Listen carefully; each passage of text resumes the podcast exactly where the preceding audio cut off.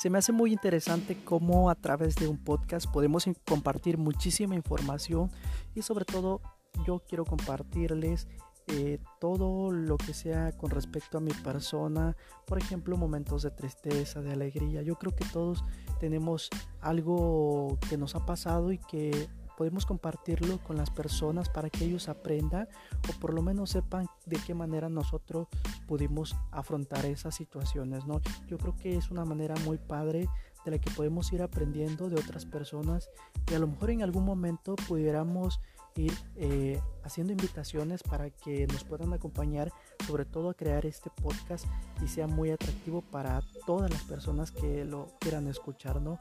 Una manera de poder compartir un poquito de, nuestra vida personal. Así que nos vemos adentro.